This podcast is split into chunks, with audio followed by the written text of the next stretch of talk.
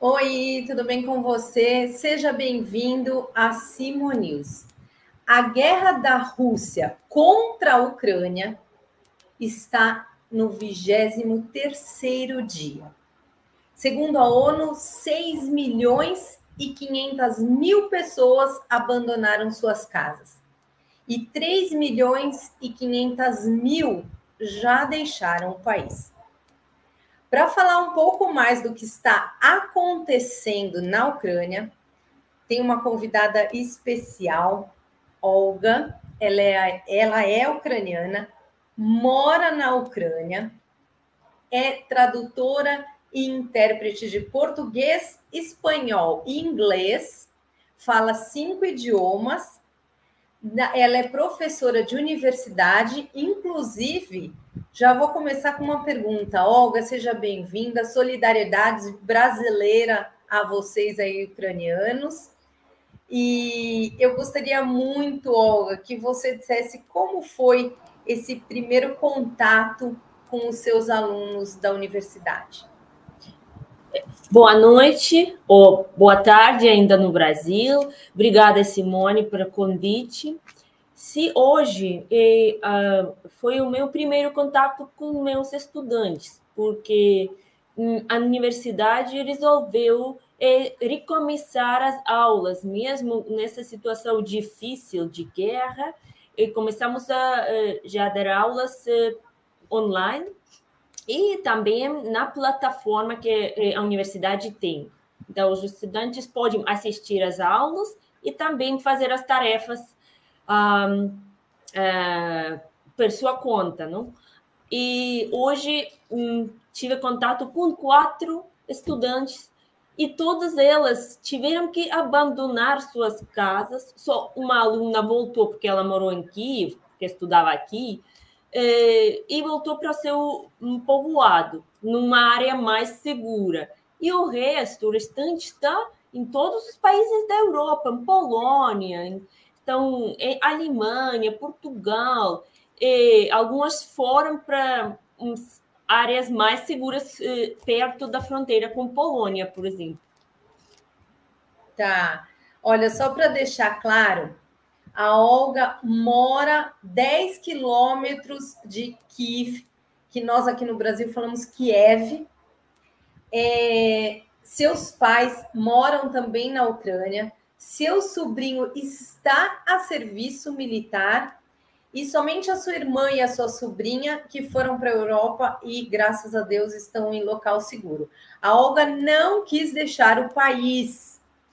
E essa guerra não é surpresa para os especialistas e estudiosos de relações internacionais. Segundo eles, desde que Putin está no poder, eles esperam alguma coisa nesse sentido. Por quê? Ele não aceita que os países da antiga União Soviética sejam autônomos, né? Que eles entrem para a OTAN para serem protegidos ou até mesmo para a União Europeia para se desenvolverem. Olga, como que vocês aí veem isso?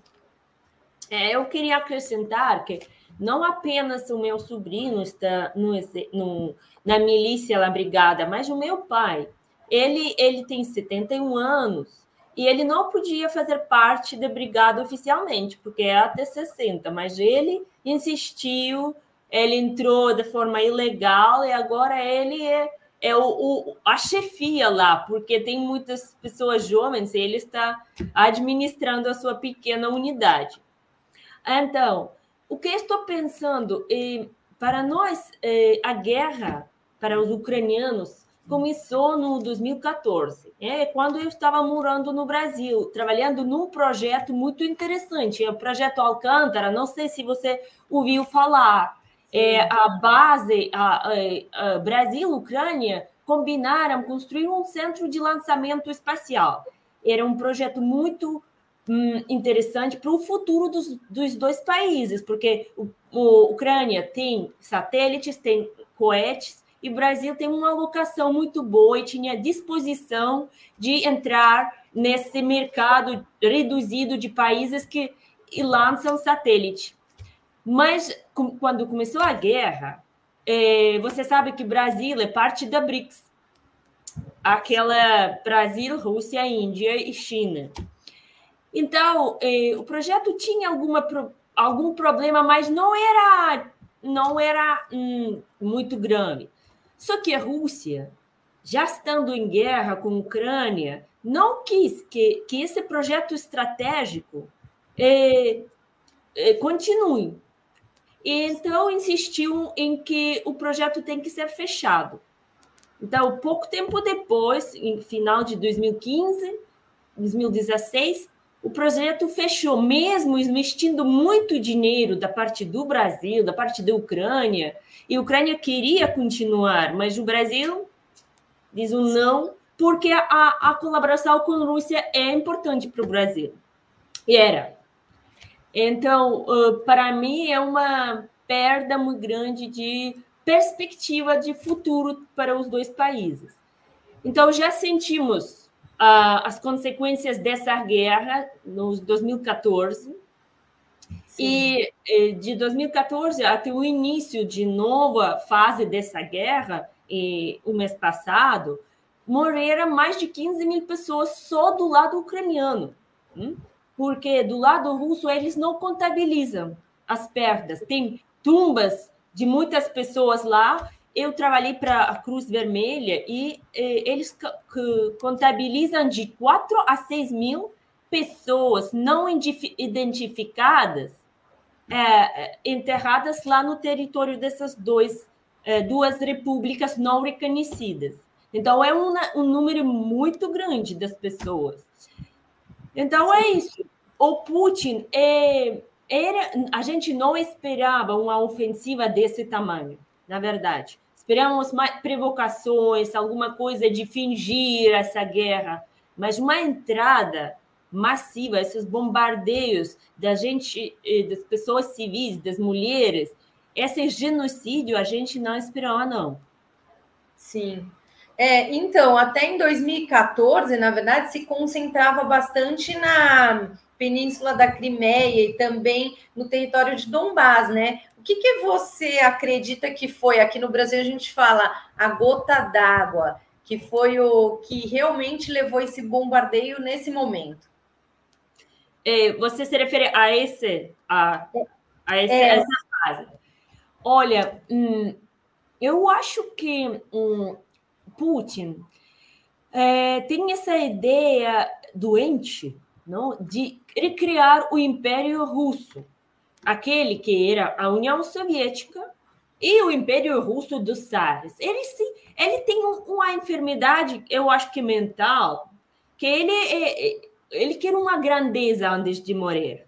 Pode ser que ele tenha alguma enfermidade terminal, que a gente suspeita que ele não tem muitos dias de vida, e por isso ele resolveu acabar a sua vida fazendo esse grande show da conquista da Ucrânia, porque a Ucrânia é, te, é a terra de onde começou toda a Rússia antiga. É? Kiev é a mãe das cidades russas. Então, se essa mãe, a, a Rússia não é nada, porque o, o legado histórico e o, o, legado espiritual está aqui na Ucrânia. Então, para, para se eh, compor como um império, a é, Rússia precisa da Ucrânia. Né? A língua russa é, é, é, começa aqui, toda a cultura, todas, o alfabeto, as universidades, tudo isso começa na Ucrânia. A Rússia era um, um achar com uns estancos, uma floresta abandonada, quando aqui já tínhamos uma civilização. Então, para eles, e como é muito codiciado nosso país, e, e ele resolve, ele não conseguiu uh, subjugar o nosso presidente, mesmo que o nosso presidente é assim como cômico, ele pode parecer assim frouxo, mas uh, não conseguiu.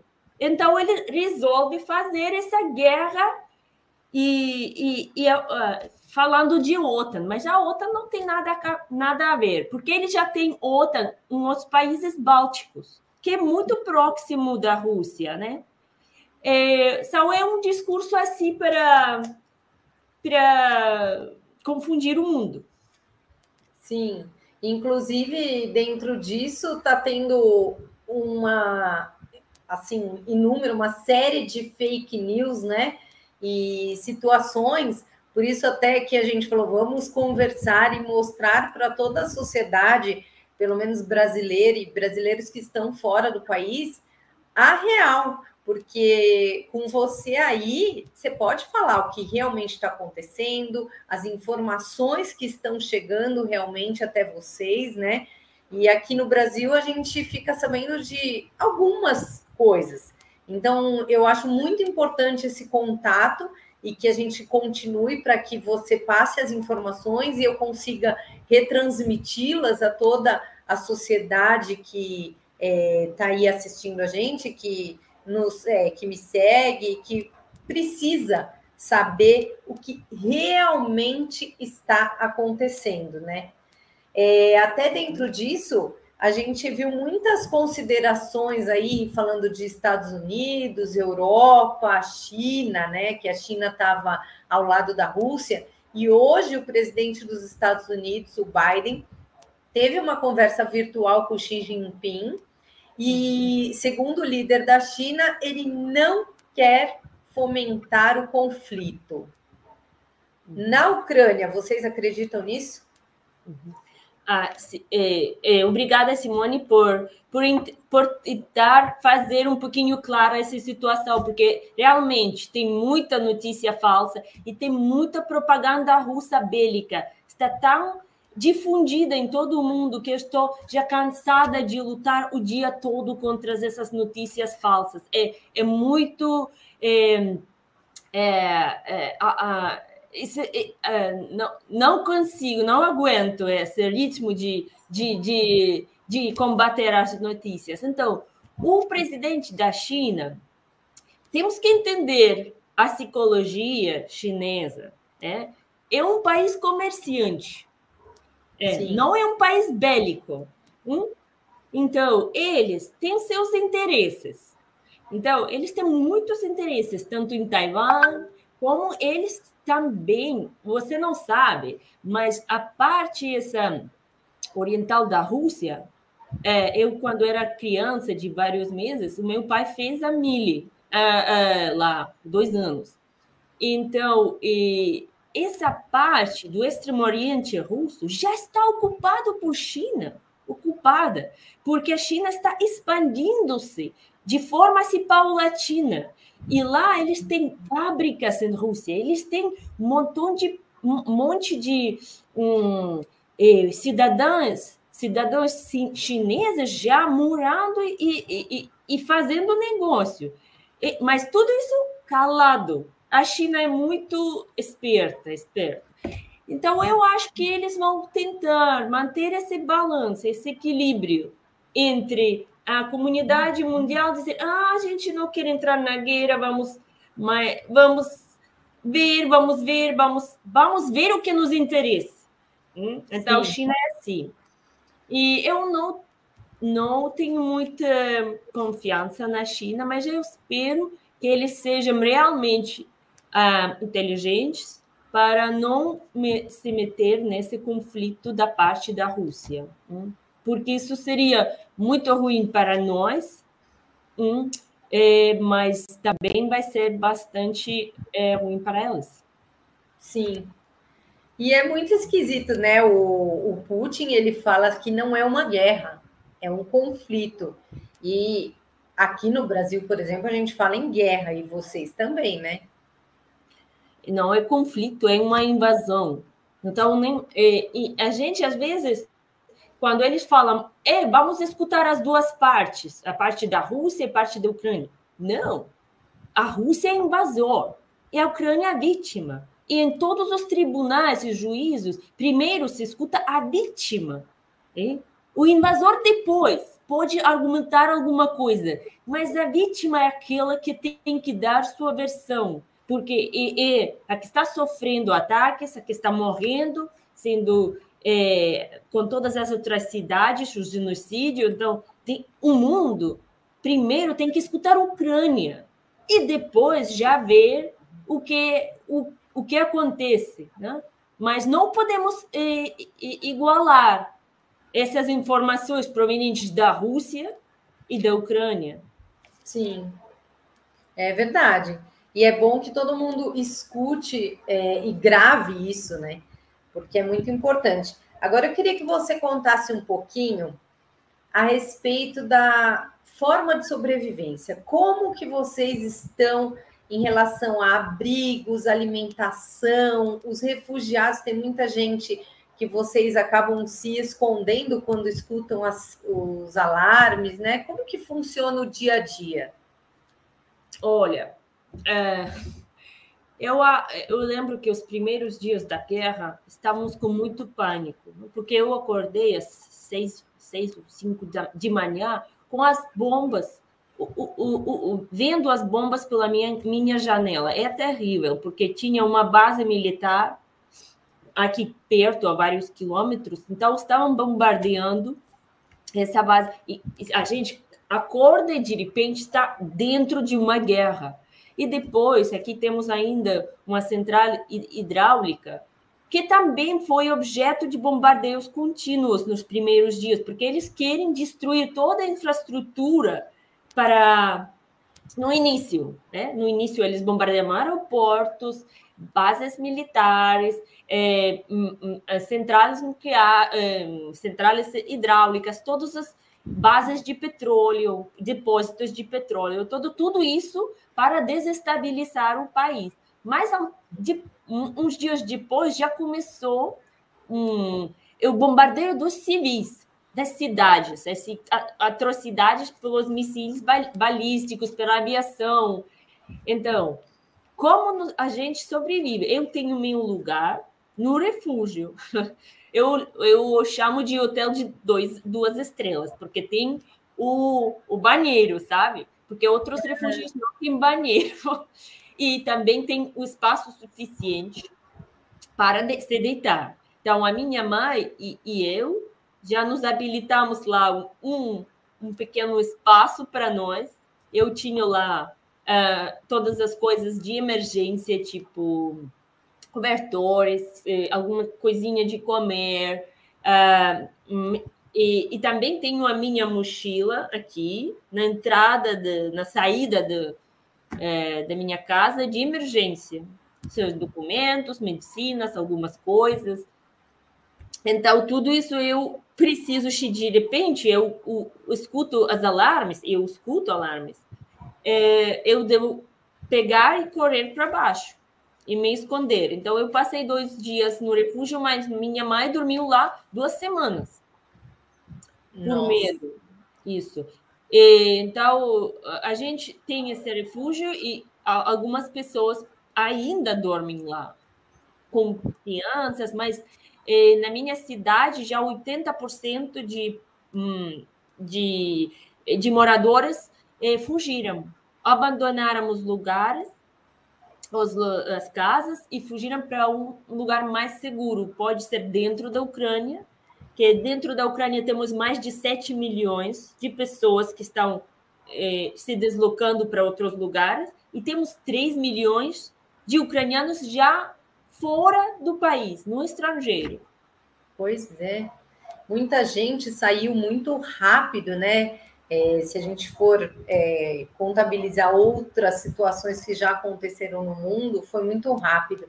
E assim, Olga, diante disso que você está relatando, eu não consigo nem imaginar olhar pela janela e ver uma bomba, né? Aqui no Brasil, a, essa realidade para a gente às vezes parece muito longe. É, o cenário, né? Esse cenário, porque assim, claro que todas as coisas que estão acontecendo aí também respingam aqui, economicamente, politicamente e tudo mais. Mas, assim, como é para você conviver com esse sentimento de medo e de vontade de vencer? Hum. E para mim é um, um pensamento. Eu estou convivendo não com medo, sabe? E, às vezes eu tenho pânico porque escuto alarme, disparo, tal. Mas eu hum, vivo entre um, o sentimento de desespero, porque estão sendo bombardeadas e muitas cidades de Ucrânia de forma selvagem. É, é, é, uma, é um canibalismo, sabe? Porque temos o teatro, o Mariupol é uma cidade de 400 mil pessoas que é totalmente feita uma uh, ruína. É, é, lá não tem nada, não tem nenhum prédio conservado, é todo, todo pedras. E lá as pessoas estão se escondendo é, embaixo, em alguns locais, e bombardearam um teatro onde estava é, escondendo-se como 1.300 pessoas e estão sepultadas vivas, né? Então estão conseguiram salvar somente 130 pessoas e o resto são mulheres com filhos, estão como vivos e, e enterrados. Então eu estou vivendo um, um pesadelo, hein? porque imagino o sofrimento de todas essas pessoas, impotência de não poder chegar. Então, quando você me perguntar como você como eu sinto ao respeito dos, dos russos, eu não posso sentir outra coisa que ódio. Ódio para o povo russo que está sendo que está calado ante essa situação do genocídio daqueles que ele acham que são seus irmãos. E uns 70% dos russos aprovam essa guerra. É terrível, porque a propaganda fez que eles nem pensam com sua cabeça, sabe? Eles escutam e eles acreditam em tudo. Eles dizem, não, é, é bom, é bom que o Putin está fazendo isso, porque senão a Ucrânia nos invade. Cara, quem, quem, quem está mais maluco invadir a Rússia? A Ucrânia é. vai invadir sendo 10 vezes menor o nosso exército, o quê? Então, é, para mim é um, uma situação de raiva, de, de desespero, mas também de uma força que temos que mostrar e que temos que e, e vencer essa guerra todos juntos, porque já por honra das das vítimas de, de, de essas vítimas que, que, que morreram nesse, nessas três semanas, 23 dias, não podemos capitular. Seria uma traição, é? traição um, de nós mesmos, de nossa identidade e, e, de aquelas pessoas que perderam sua vida nessa guerra. Sim. E olha que o Putin deu uma, um depoimento e ele falou assim: é, nós da Rússia estamos colocando energia, muita energia, para pôr fim à guerra. O que, que você acha dessa afirmação? É absurdo, porque uma, um país que começou essa guerra e, e essa guerra é, é, é, só ele pode, pode acabar. E, e mesmo na guerra que ele começou em 2014, também era só ele que podia acabar. É? Então, terminar, finalizar. Porque eh, Ucrânia não tem essa potência de, de, de dizer vamos expulsar, não? Um, ele do, do, de nosso país, porque é difícil, é um, um, um exército muito maior, já está é, estabelecido na fronteira, já ocupou Crimeia, é, já tem seus barcos lá. É, então, é, é, difícil para nós, porque não estávamos preparados nunca. Pensávamos que a Rússia, um país tão um, próximo, é, podia fazer isso. É, é fiz. Então, a gente já não acredita em uma palavra deles desde 2014, nenhuma palavra. Ou seja, para mim, esse país não existe. Eu tenho família lá muito próxima, mas eu falei para eles: esquece, jamais vou à Rússia, jamais vou te ver, né? porque eu sei que, mesmo se o Putin morrer, a Rússia vai precisar de anos para é, recuperar o seu cérebro. Deputinização, né? É Sim. difícil. Imagina 23 anos consumindo toda essa informação é, de propaganda. É. Agora quê? E eles é, tomaram também Chernobyl e também aquela é, maior usina nuclear da Europa, né? Aí na Ucrânia, né? Sim. Sim, essa é a chantagem que estão fazendo, porque a Chernobyl está a 110 quilômetros da minha casa. Eu sou sobrevivente. Eu vivi o acidente de Chernobyl porque eu morei lá em 86, a 2 quilômetros da central. Então, para mim, é, é um medo maior. É porque a radiação é um inimigo que você não pode controlar. É realmente devastante. Eu perdi muitos vizinhos por causa das enfermidades. Nossa. E eu perdi a minha infância lá, porque eu estava feliz naquele, naquele, ah, naquela cidadezinha que é muito linda, era muito linda, e tive que abandonar os meus amigos e, e mudar para cá. E agora estou vivendo outra vez o perigo de, de, de, de essa central nuclear ser explodi, explodida ou bombardeada. E, então, hum, mas é o perigo para toda a Europa. Né? E a Europa tem que ter isso, ter isso na conta. Né? É verdade. E até, oh, Olga, é, eu fico pensando, né? Quando essa guerra vai acabar? Porque eu estou até aqui, vou ler, porque é muita informação. O Putin fez seis exigências, né? Parece que ele está é, em conversas aí é, com o pessoal da Ucrânia, todo mundo, tanto a Ucrânia quanto a Rússia, parece que estão em conversas, ou ele chega já impondo e acabou se não fizer, pelo que parece também. Ó, ele falou: Ucrânia neutra e fora da OTAN, desarmamento no país, proteção do idioma russo, desnazificação da Ucrânia anexação da Crimeia e regiões separatistas no leste. Você acha que essa guerra está próxima do fim? Olha, Simone, Putin não tem direito de fazer nenhuma dessas exigências, né? porque a Ucrânia é um país independente. É, é como se a Argentina fosse invadir o Brasil e exigir coisas. Imagina. É Verdade. É, Sabe? Como você pode invadir e exigir coisas que o Brasil mude? Diz, não, você agora não fala português, você vai falar espanhol, você não vai é, ter Floripa, a Floripa é nossa, cara. É, é absurdo. Então, todas essas exigências, e para mim, é um, um, uma testemunha de que esse cara está fora de casinha. É? Fora de casinha há muito tempo. É uma realidade está delirando. Só, então, para mim, há, tem duas opções de, de finalização de essa guerra. É um motim de oligarcas russos, hum?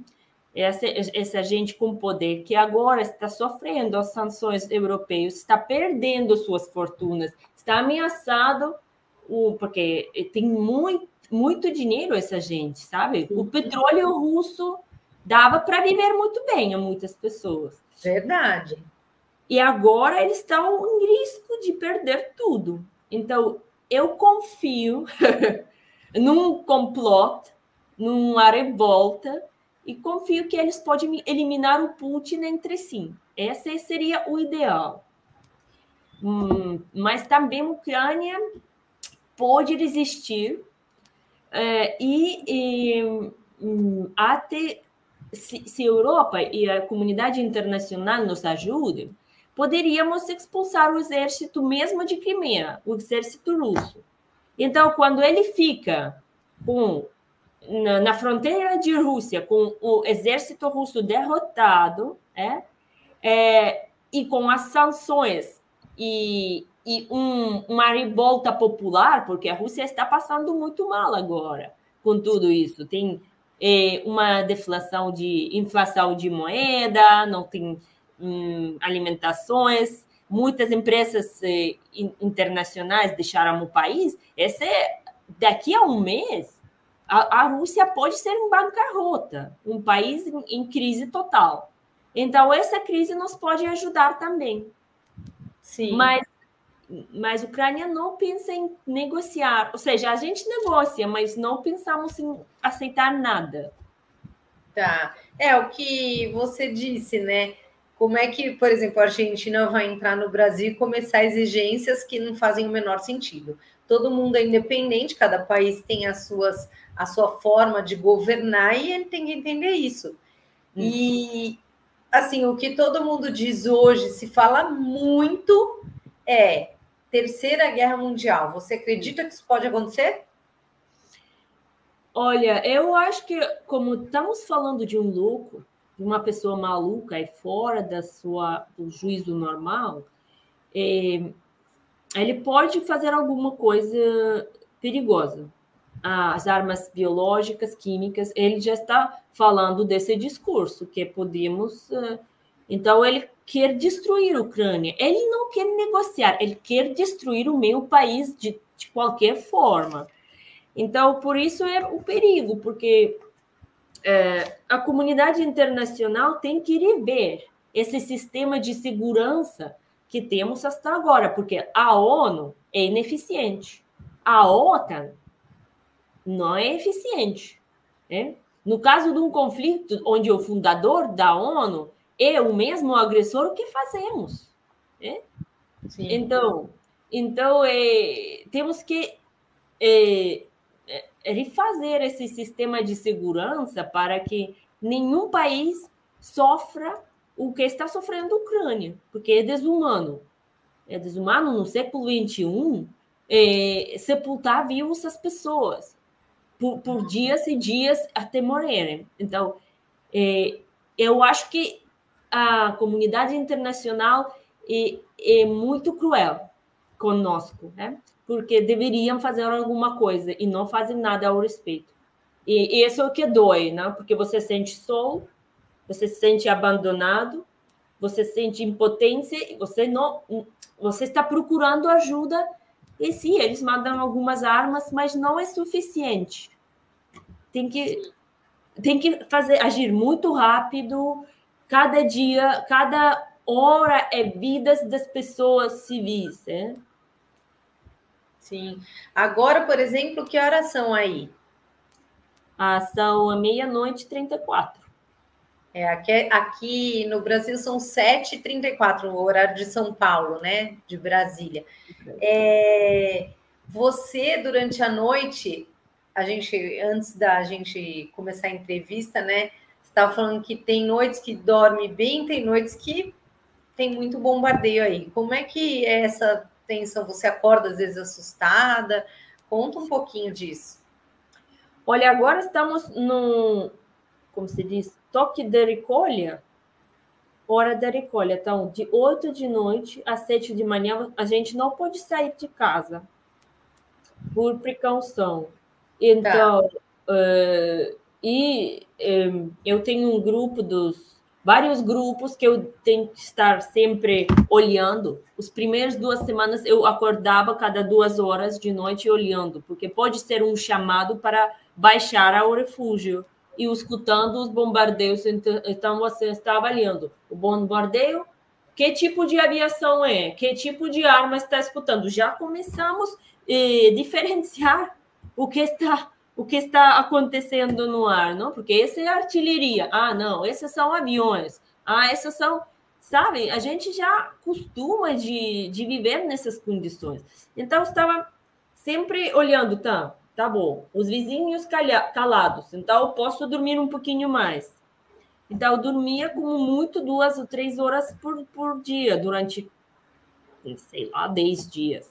E depois já uh, você costuma você mesmo dorme com bombardeio, se às vezes acorda com, com o coração assim batendo, mas de pânico, é, você tem pânico e depois você não consegue dormir, mesmo o alarme finalizado. E assim, e, e assim todas as cidades que não são bombardeadas continuamente. Aqueles que são bombardeadas continuamente estão vivendo nos refúgios.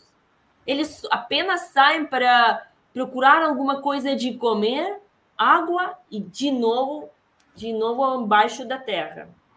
E essa é uma agonia. Isso é uma agonia de 23 dias. Meu Deus. E como que está a sua comunicação com seu pai, seu sobrinho? Vocês têm falado com eles? Como que estão, eles estão na linha de frente, né? Vamos dizer assim. É, quando meu pai fugiu para a milícia, ele fugiu para a milícia de Kiev, da capital. Então, ele me ligou e disse: Olga, eu estou me fazendo com arma, porque bombardearam uma base militar aqui. Eles se juntaram uns quantos e pegaram as armas que tinham lá. Ou seja, mesmo as armas não eram legais. É, depois conseguiram as balas e depois é, uma semana numa barricada na, numa, numa, no acesso de Kiev. Né? E ele sumiu por seis dias, seis dias, e mas ele ligava. E ele falou: por favor, não fala para sua mãe que eu estou longe. Diz para ela que eu estou aqui pertinho. Eu, eu fiquei dois, três dias mentindo para ela. Então ela diz: Mas se você está pertinho, por que não vem para almoçar? Sabe, ela está. Tem que preparei aqui uma coisa quente para você. Então ele diz: não, não, é aqui, aqui. Mas depois ele resolveu voltar para casa e já ele faz parte, é, e o meu sobrinho de 21 anos, fazem parte de uma brigada local. Então é tá. mais controlado, porque eles estão 24 horas lá e depois descansam outras 24 horas. Eu posso é, ir e, e, e ficar um tempo com eles. É o que é muito importante, né? Olga, eu queria que você fizesse todas as considerações que você acha importante é, neste momento. Fale, desabafe, é, fale um pouco mais do que você está vivendo, do que sua família está vivendo. Como que foi para você um, um pouco da separação com a sua irmã que foi para a Europa e você estaria aí? E um pouco da sua coragem de permanecer no local. Um, hum.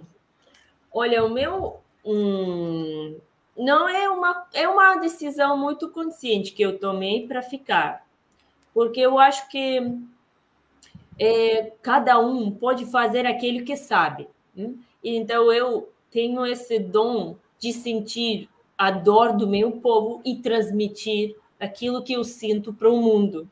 E além disso, como eu trabalhei no, no jornalismo durante seis anos e meio, de diferentes áreas, eu também sei apresentar as informações e analisar muitas coisas, porque eu, eu leio, leio e escuto também um, as pessoas da Rússia que têm o pensamento crítico. Não tem muitos, mas ainda tem. Então, estamos contrastando muitas informações para dar uma visão mais ou menos uh, equilibrada, que é muito importante.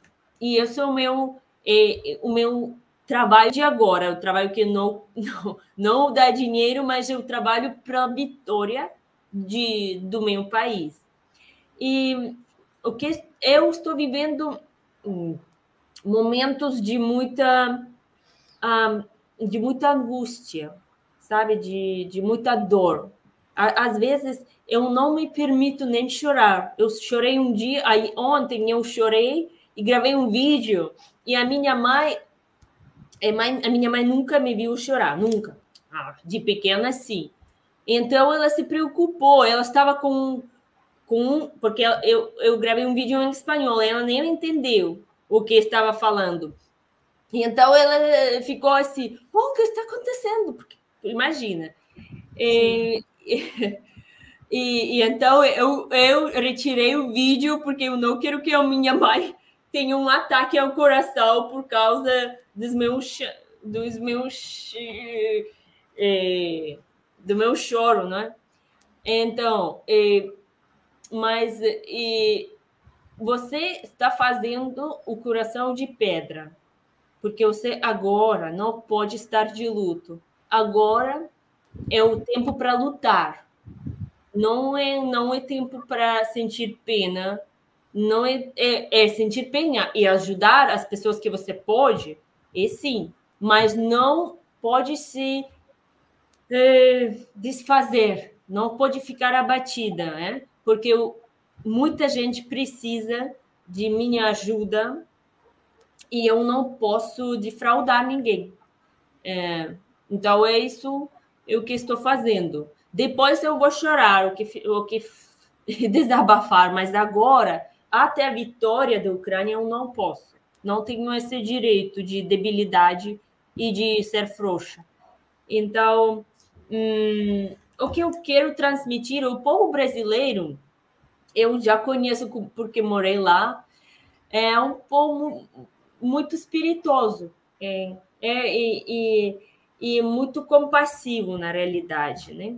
Um, sensível. Então, nos primeiros dias, quando eu apareci na televisão, eu recebi mensagens dos videntes, espíritas, médiums, religiosos, então, todos dizendo do Brasil, né? Porque eu acredito nessas coisas, né? Quando na guerra de 2014, eu até fui para o Vale de Amanhecer várias vezes para neutralizar a energia de Putin. Cara, eu estava fazendo os trabalhos, porque eu estava no desespero, né? Falei com os médiums de reincorporação, eles me... Ou seja, é, quando você não sabe o que fazer, já, você faz qualquer coisa, né? Sim. E eu acredito na energia, né? É, é, acredito na energia coletiva, uh, num, numa boa vontade das pessoas. Então, eu agradeço muito esse apoio que recebi do, do povo brasileiro. Né? E é, é óbvio, é, eu quero também uh, uma reação do, dos políticos brasileiros apoiando a Ucrânia hein? e tentando estabelecer uma justiça é, nesse conflito, que não é conflito, que é uma invasão, é uma guerra. Então, eu gostaria de, de pedir essa ajuda política, esse suporte em todos os níveis que foram possíveis para, para ajudar um país é, orgulhoso e que está uh, lutando pela sua liberdade, que não estamos fazendo outra coisa. Sim. Na verdade, vocês estão precisando lutar por uma coisa que vocês já têm, que é autonomia, né? Sim. É muito estranho isso. Você tem que, você já era é um país autônomo e agora você tem que lutar para ser de novo, vamos dizer Sim. assim. Nossa, muito triste. Olga, eu agradeço muito a sua atenção, agradeço a sua entrevista, todas as suas informações. Por favor, continue é, passando essa informação que eu transmito a toda a população brasileira. Acho que isso é muito importante. Se você quiser gravar vídeos, eu coloco nas mídias e no YouTube e onde for necessário. É, eu agradeço muito a solidariedade do povo brasileiro a você e a todos os ucranianos. E contamos aí com pouco tempo para que esse, essa invasão, essa guerra acabe, né? E as pessoas consigam aí viver com qualidade de vida, com bem-estar e melhor, porque eu acredito também que será necessário até um apoio psicológico, né? Sim, sim, Simone, porque ontem eu, por, por acaso, tive contato com um pai que, que, acabar, que acabava de perder o seu filho de dois anos, sabe? E, e, e de repente ele ficou sozinho. Eu estava no hospital porque passei por lá, então eu, eu queria dar um apoio para ele, mas eu não sei como fazer isso corretamente. Então senti muita muita dor porque eu abracei ele, mas ele estava num estado de, de choque, porque o, o pequeno morreu, mas a sua mãe de, e, e, e a outra filha de três meses estavam lá no hospital feridos, a sua sogra nos cuidados intensivos. Então ele, o mundo dele caiu. Sim. Então eu não sabia como, eu, eu tentei, né? Mas depois eu, eu liguei para o sacerdote.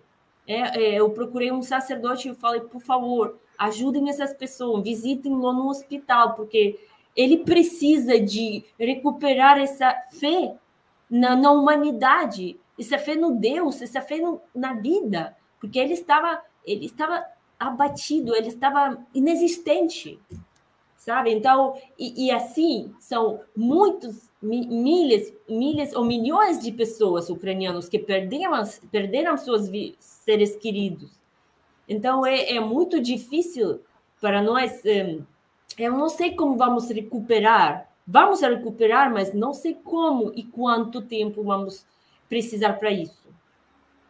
Sim.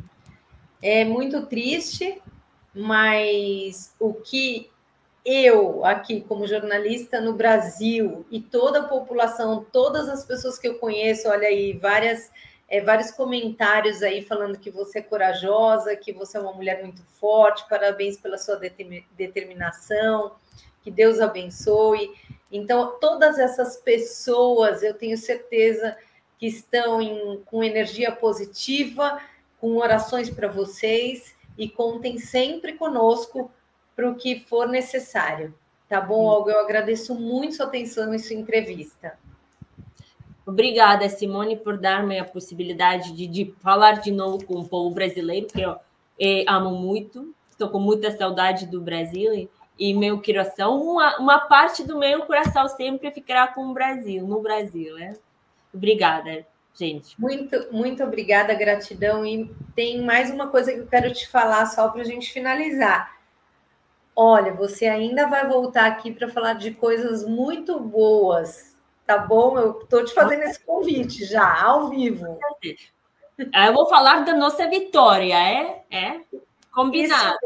Combinado, então, Olga. Muito obrigada. Obrigada a você, Simone. Até mais. Gostou dessas informações? O que é necessário agora? Que você pegue esse vídeo, esse link, compartilhe essas informações com seus amigos, familiares, colegas de trabalho. Precisa repercutir tudo isso que foi falado. Muito obrigada por me acompanhar. Até mais.